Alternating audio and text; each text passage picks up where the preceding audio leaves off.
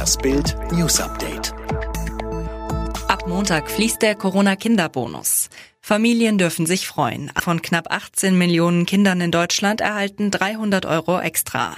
Am 7. September beginnen die Familienkassen mit der Auszahlung. Im September sollen zunächst 200 Euro und im Oktober weitere 100 Euro überwiesen werden. Der Bonus muss nicht beantragt werden und wird nicht mit dem Kindergeld überwiesen, sondern folgt in einer einzelnen Auszahlung. Spahn fordert, Herbsturlaub in Deutschland zu verbringen. Gesundheitsminister Jens Spahn hat die Bürger angesichts der anhaltenden Corona-Pandemie eindringlich aufgerufen, Herbstferien und Weihnachtsurlaub in Deutschland zu verbringen.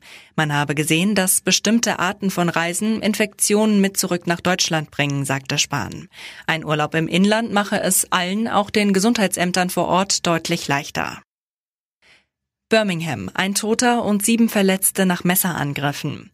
In der britischen Stadt Birmingham sind in der Nacht zum Sonntag mehrere Menschen mit Messern angegriffen worden. Dabei starb nach Polizeiangaben ein Mann, sieben weitere Personen wurden verletzt, zwei davon schwer. Derzeit gehen die Ermittler trotz mehrerer Stechereien nicht von einer Terrortat aus.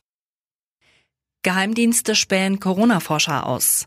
Geheimdienstkrieg um Corona-Impfstoffe. Chinesische Spione sollen versucht haben, Corona-Forschungsdaten der Universität von North Carolina und anderer US-Forschungseinrichtungen zu hacken, berichtet die New York Times. Auch der russische Nachrichtendienst zapfte demnach Institute in den USA, Kanada und Großbritannien an. Ähnliche Anstrengungen soll der Iran unternehmen, um an fremde Erkenntnisse in der Impfstoffforschung zu kommen. Bielefeld-Hooligans randalieren in Holland. Hooligans des Bundesliga-Aufsteigers Arminia Bielefeld haben in der niederländischen Stadt Groningen randaliert und sich Schlägereien mit Anhängern des heimischen FC Groningen geliefert.